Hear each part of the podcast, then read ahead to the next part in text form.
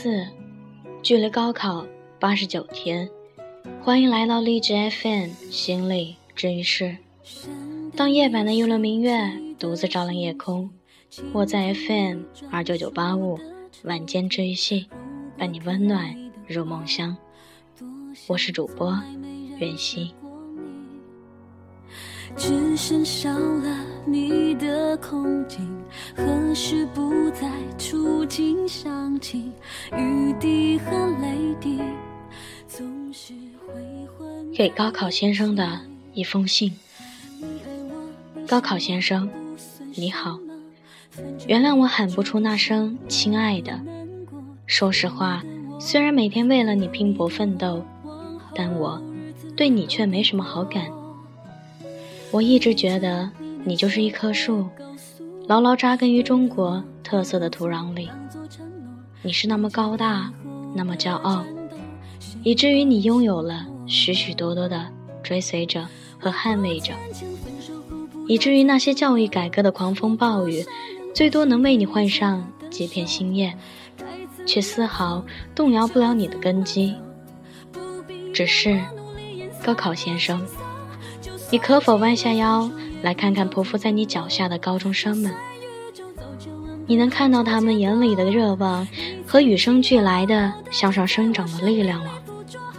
大概不能吧。你只能看到你的杰作，那厚如平底的眼睛镜片。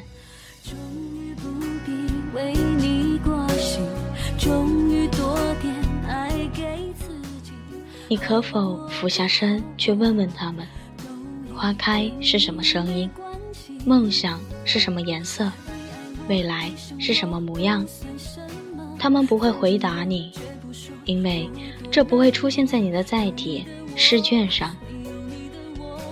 你可曾注意到他们面对压力时的无所适从？你可曾听到他们在梦里隐隐的哭泣？你可曾看到他们对童年自由时光的缅怀？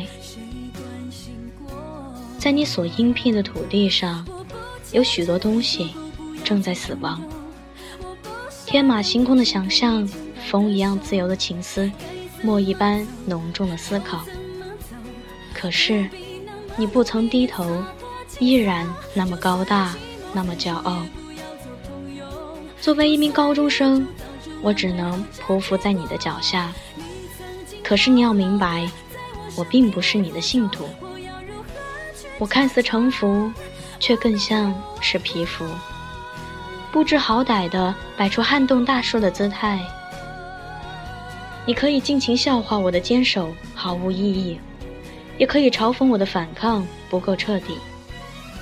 但是我不会放弃努力，在不自由中寻求自由，在枷锁中游刃有余，在小天地里看见无穷。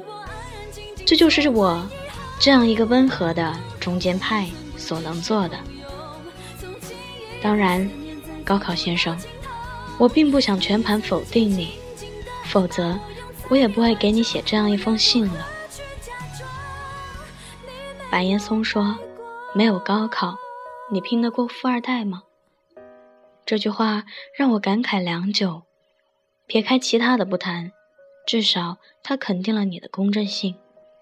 所以，作为一个工薪家庭的孩子，我要感谢你，给了我坚持下去的理由。也正是因为你，我可以用自己的努力，给我亲爱的爸爸妈妈以希望。高考先生，你让我失去了一些，又赠予了我许多，所以我没有资格去埋怨你，因为你。曾经手牵手做梦的朋友，变成了无声无息的对手。但我们也渐渐习惯将奋斗的基因植入自己的青春里。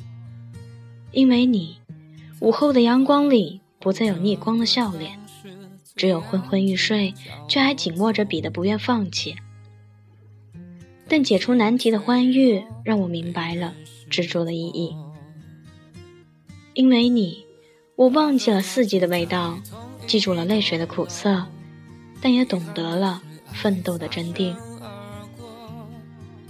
高考先生，我知道，自从遇见你之后，我便没有了后悔的余地，也没有了驻足的可能。一犹豫，就会有千军万马从我身上踩过。这样的惨烈，让我早早适应了竞争的残酷与规则的无情。然而，我不怪你，反正这一切迟早都得经历。如今，相信天道酬勤的我。也无所畏惧，即便我只是一只蜗牛，也有到达金字塔顶的那一刻。高考先生，我真的不爱你，但也不怨你。没有你，我的青春将在何处安放呢？你毕竟让我这十几年的生命少了些肤浅，多了些厚重。所以，请允许我在这里真诚地说一声。谢谢你。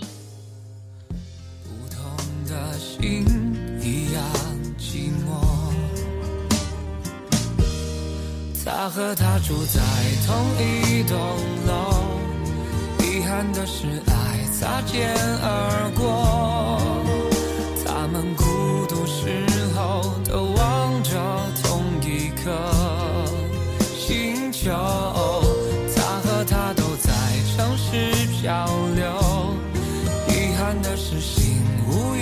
邂逅，他们彼此适合，却无奈的错过，在人群中淹没。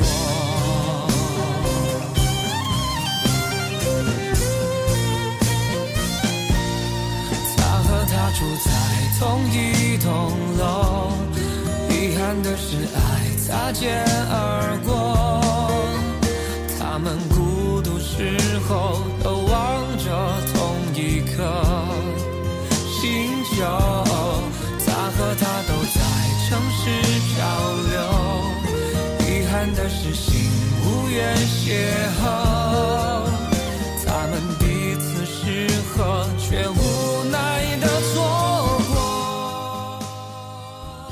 在这里，我相信，每晚的黑夜不再彷徨，每晚的黑夜不再孤寂，每晚的黑夜准时与你相伴。